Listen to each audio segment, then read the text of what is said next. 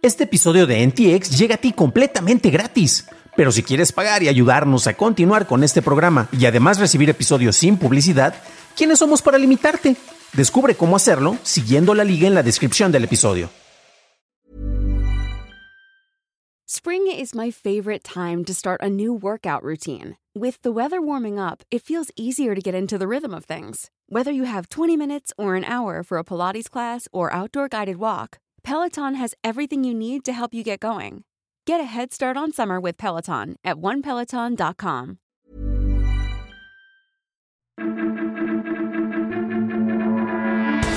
Llega el nuevo iPad, Meta venderá Giphy y TikTok tendrá transmisiones para adultos. Estas son las noticias de Tecnología Express con la información más importante para el 18 de octubre de 2022. TikTok actualizará sus funciones para transmisión en vivo en las próximas semanas y ahora permitirá a los streamers tener emisiones solo para adultos.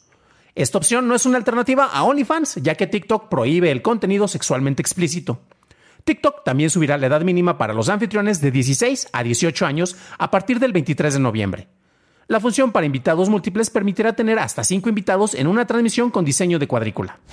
Netflix lanzó la opción para transferir perfil y así permitir el migrar usuarios de una cuenta existente a una cuenta nueva.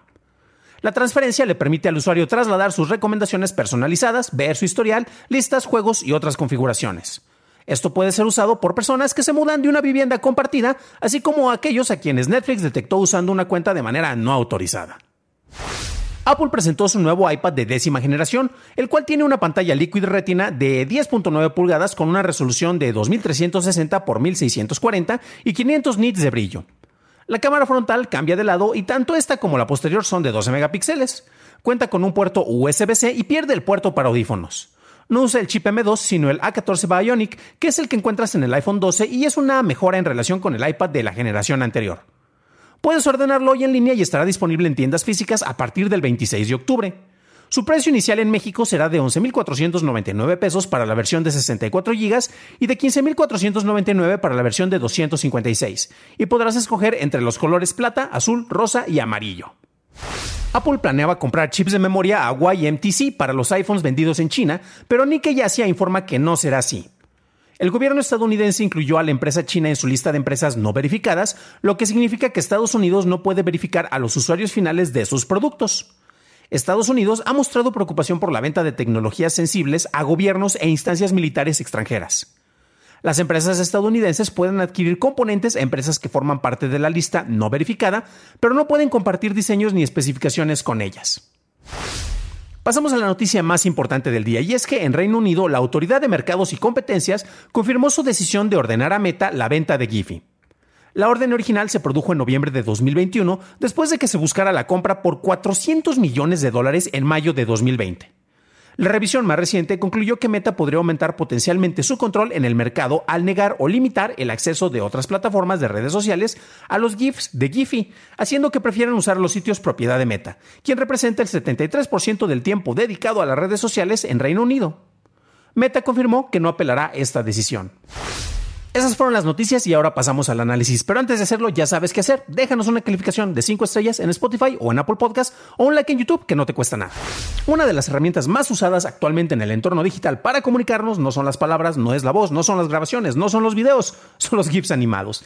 Y es interesante porque eh, Giphy es una base de datos muy importante y también es buscador para que puedas encontrar dentro de esta base de datos lo, que tú quieres ilustrar con esta secuencia, este video corte, este, bucle, este bucle eh, con el cual quieres ilustrar una idea una reacción, algo que no puedes expresar con palabras.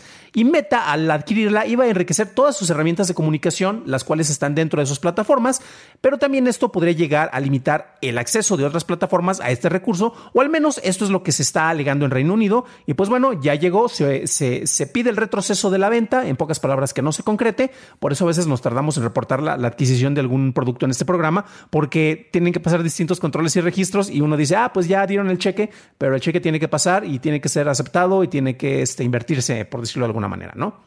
Meta es interesante porque no quieren apelar a esta decisión.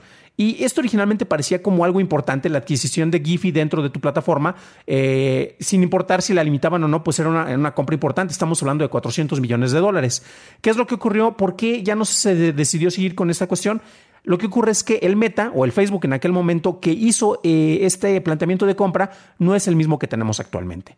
Dentro de la misma empresa ya hemos visto cómo han tenido muchos recortes, han estado literalmente cerrando muchos proyectos, hasta aparece en Google, en los cuales eh, pues no se están enfocando dentro de la línea central. Y Mark Zuckerberg sí es mucho eh, de esa moda de pensar.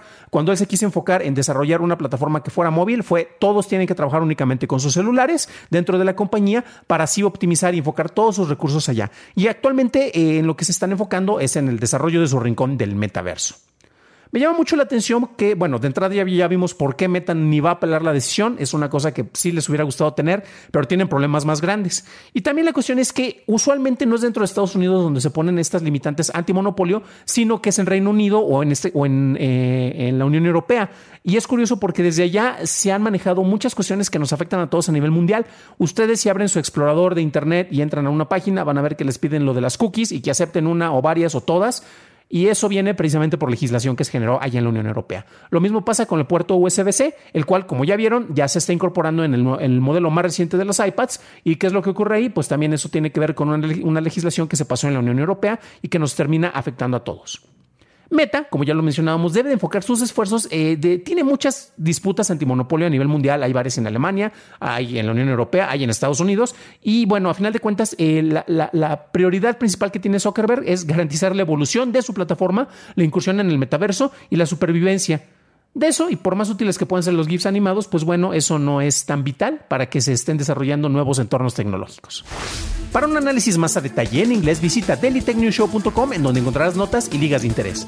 Si quieres conocer sobre otros proyectos en donde Meta tiene su atención, revisa nuestro episodio 218 en donde hablamos de su generador de texto video. Eso es todo por hoy, gracias por tu atención y estaremos escuchándonos en el próximo programa. Que tengas un magnífico martes.